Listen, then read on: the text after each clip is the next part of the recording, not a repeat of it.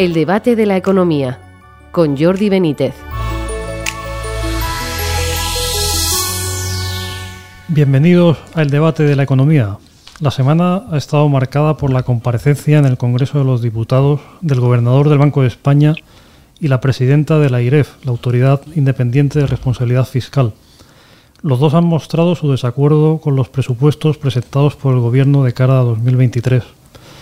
La presidenta de la IREF no se cree los ingresos y avisa de que la inflación puede crecer más de lo previsto, al 5% si no se toman las medidas adecuadas.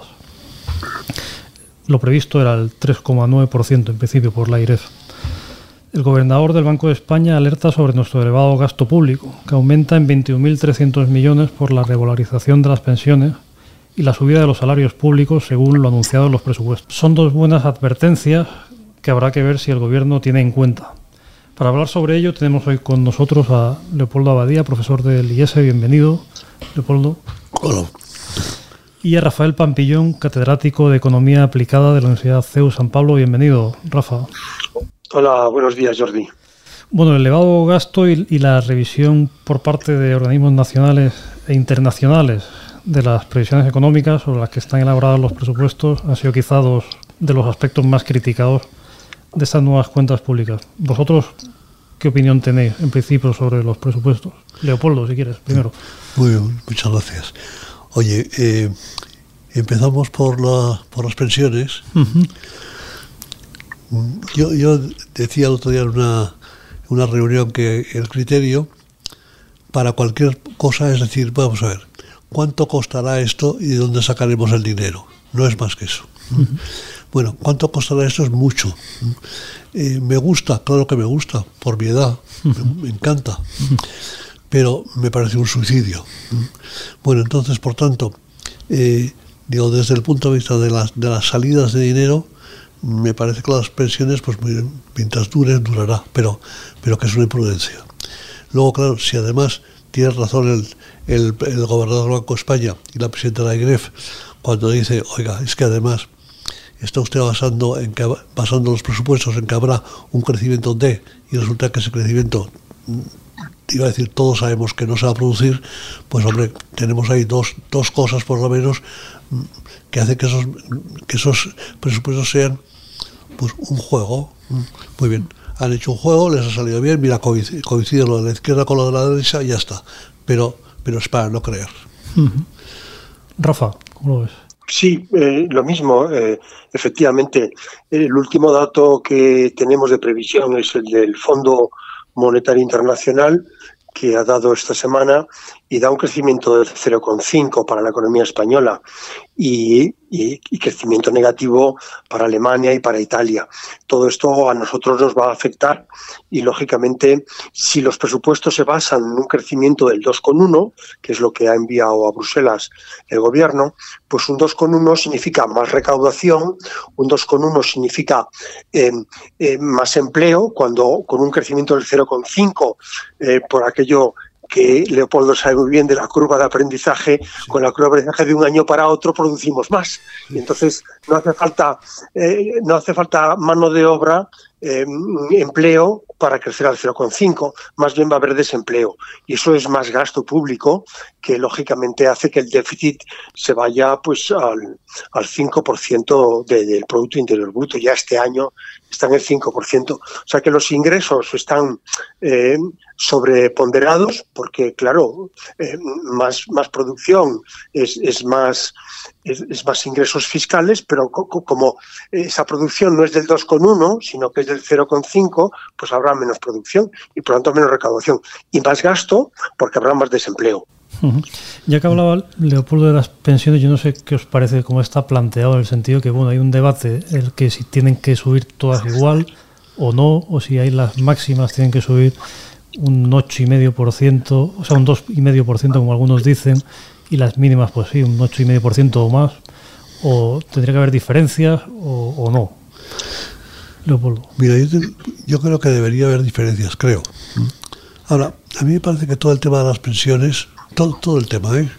Eh, que lo tenemos mal enfocado, bueno, pues porque tenemos un sistema que me parece que se cae por su base. O sea, el sistema famoso este de reparto, en el que los jóvenes pagan las pensiones de los viejos, eh, estaba bien cuando había, cuando había jóvenes, iba a decir, y cuando había viejos. Entonces, ¿qué está pasando? Pues hombre, es que hemos decidido no tener hijos y que además los viejos no nos morimos ni a tiros. Y claro, el, el, viejo, el viejo quiere, pues, pues quiere una pensión buena, y quiere el inserso y quiere que le enseñen a bailar y que le cultura y, y, mira, me pasó una cosa, mm, hice una broma que no me di cuenta con una broma de mal gusto. me llamó un chaval de un colegio para preguntarme esto y entonces se me ocurrió decirle claro, que de aquí a unos años de un, de un joven dependerán muchos viejos. Y dije la siguiente tontería, dije, y el joven no tendrá otra solución más que o suicidarse o ametrallar a los viejos. o, irse de España. bueno, yo me quedé ahí. Y el pobre, chaval, el pobre, chaval, se lo tomó en serio y me dijo, pero oiga, eso no sería humano, ¿verdad? Y dije, perdón, hijo mío, no, no, de verdad, retiro. Ha sido una broma, una broma de mal gusto, no la he dicho, perdona. pero, pero, pero es verdad. O sea que eso, eso pienso, no sé, Rafa, ¿qué pensarás tú? Sí, sí, bueno, pues esto es clarísimo. las, yo tengo un hijo de 25 años, los que están entre 20 y 30 años, esa cohorte es un 30% inferior a la cohorte que está de, de, de, 40 a 50 años, es decir, que un 30% menos de niños que, que, que no han nacido eh, y que ahora ya han salido al mercado laboral. Y esos son los que van a pagar las pensiones del baby boom, que es unas cortes, unas promociones mucho mayores. Es decir, que el sistema, el otro día leía, no sé en qué periódico digital, que había que reducir las pensiones a la mitad y que habría que alargar la edad de jubilación a los 75 años.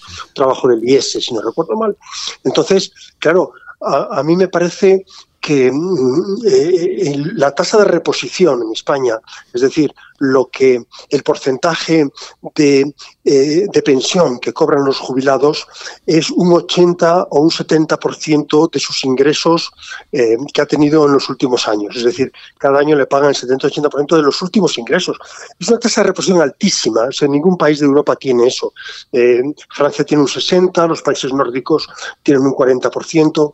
En definitiva, es una locura, como ha dicho muy bien Leopoldo, que, que se cae por su base, porque la base de la pirámide es muy pequeña. Y como, no se sostiene esa pirámide eh, si seguimos con este sistema tan generoso y que, y que la gente se jubila a los 67 años. Habría, que alargar la de jubilación. Yo estoy de acuerdo, sobre todo en los servicios, ¿no? No un camionero, no un minero, no un agricultor, pero sí el sector servicios hasta los 75 años. A mí me parece que muchos jueces y muchos eh, profesores y muchos funcionarios pues, podrían trabajar más tiempo. Oye, sabes, perdóname que te diga una cosa que, que, igual rompe con lo que estábamos hablando, pero en una conferencia, eh, pues dije esto, dije, bueno, pues la, la jubilación a los 67, dije, ya a los 70, ya los, sí, ya lo sé, ya lo sé. Y entonces se levantó una señora y, dijo, bueno, lo ideal sería hacer coincidir la edad de jubilación con la de fallecimiento. por, supuesto, por supuesto. los 82, los 82. por supuesto, pero hija mía, el estudio debe ser muy difícil de hacer. Pues, no, no, no, no, venía a cuento, pero me he acordado ahora, perdón. Oye, aparte, aparte de bueno, retrasar la edad de jubilación, pues muchos expertos dicen que esta es la medida apropiada, ¿no? Pero aparte Imagino que también la reducción del gasto público pues tendrá un papel importante, ¿no? Ahora que se habla tanto del gasto desbocado, que lo decía el Banco de España también el otro día. Sí, yo, yo creo que, mira, a mí, hace, hace un par de meses oía no sé quién, mm, eh, socialista, decir, no, no, es que la filosofía socialista es gastar. Dije, hombre, y la mía, pero claro, hay que saber dónde A mí también me gusta gastar. Bueno, entonces no podemos olvidar que estamos en un gobierno eh, eh, socialista comunista, o sea que mm, tiene su filosofía, hay años. Bueno, no olvidemos tampoco que estamos en un momento en que la guerra de Ucrania también ha distorsionado mucho las cosas. Con lo cual, cosas que nos podrían parecer normales, pues ahora se han hecho anormales porque este chico Hmm. Este chico. Este Sánchez, Sánchez. No, el, eh, el, chico, el chico Sánchez y el mozo es Putin. Hmm. Bueno, pues, pues, bueno, pues uno de los dos, bueno, mejor dicho, el Putin, eh, hombre, es que idea que tiene eh, es peor que la anterior. Bueno, bueno, entonces, yo creo que hay que.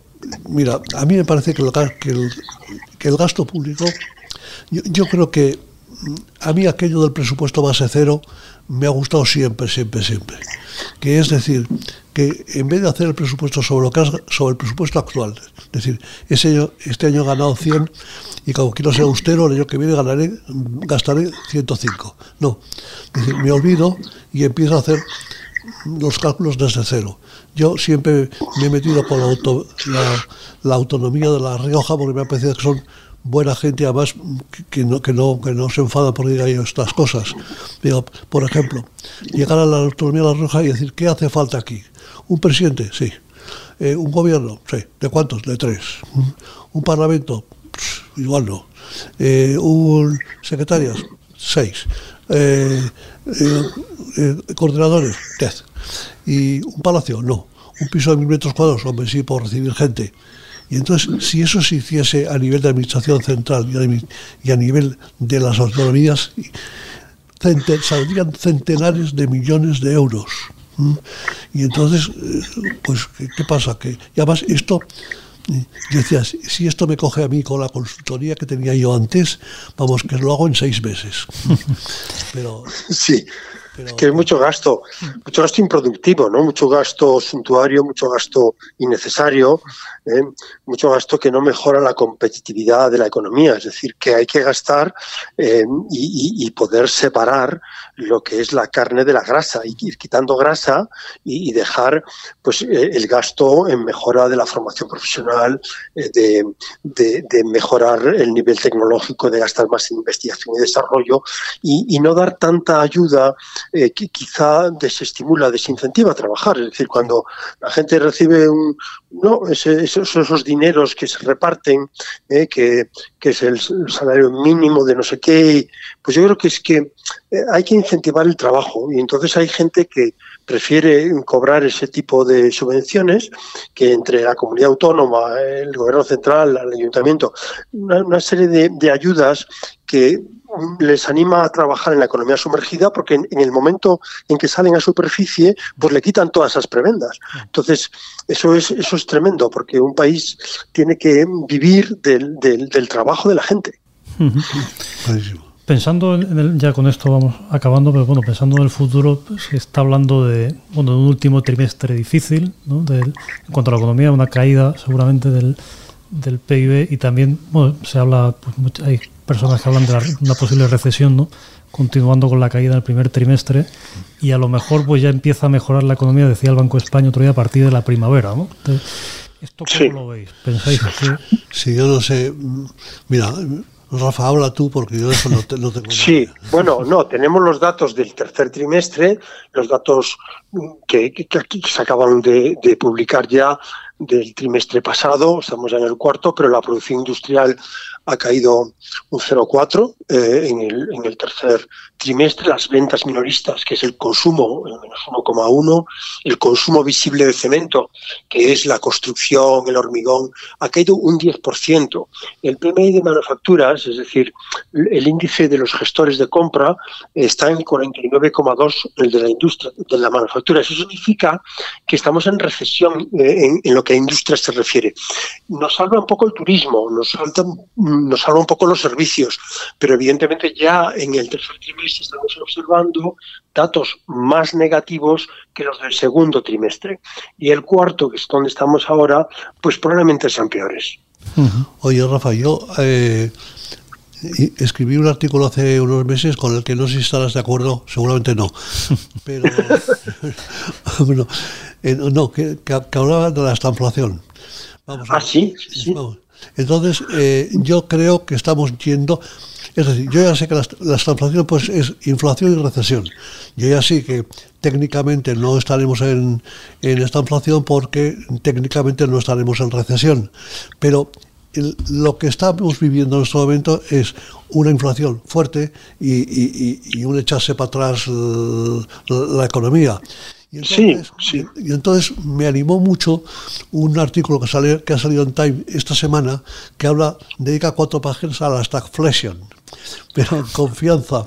Lo empecé a leer y no lo entendí. O sea, pero, pero yo creo que, que es un tema que, está viniendo o que está ya. Y, pero entonces voy leyendo cosas sueltas como, como si la gente soltase frases de estas, pero como, como, con miedo. Bueno, no sé, no sé qué opinas tú.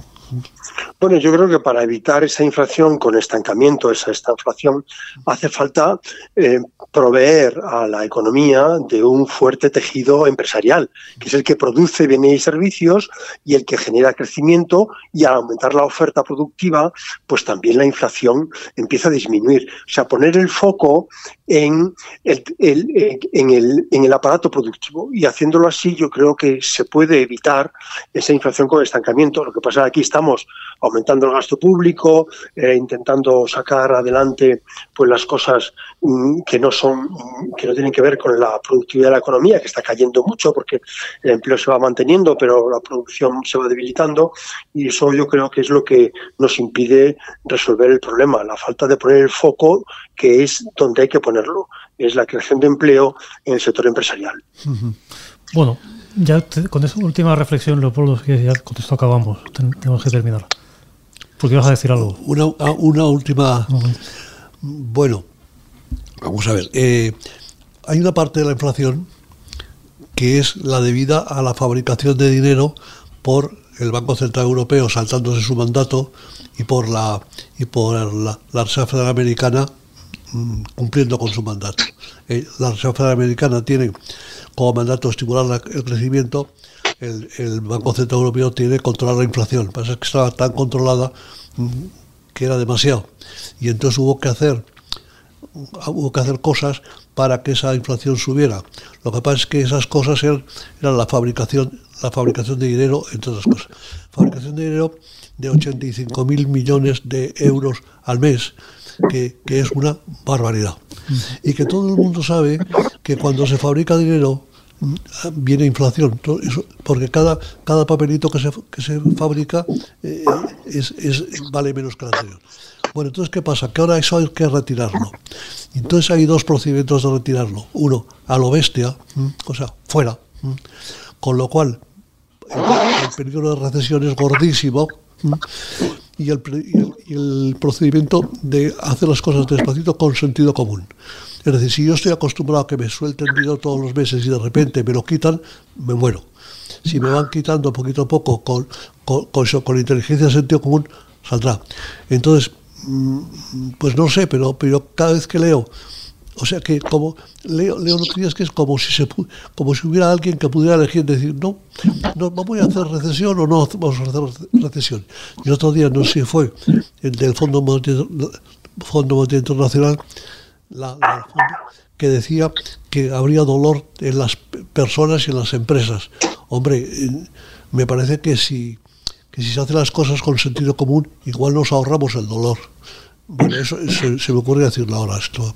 Pero vamos, no se venía a cuento. Muy bien, por supuesto. Claro que sí. Pues muchísimas gracias, Leopoldo Abadía, Rafael Pampillón y a todos ustedes por seguirnos y les esperamos en una próxima edición del debate de la economía.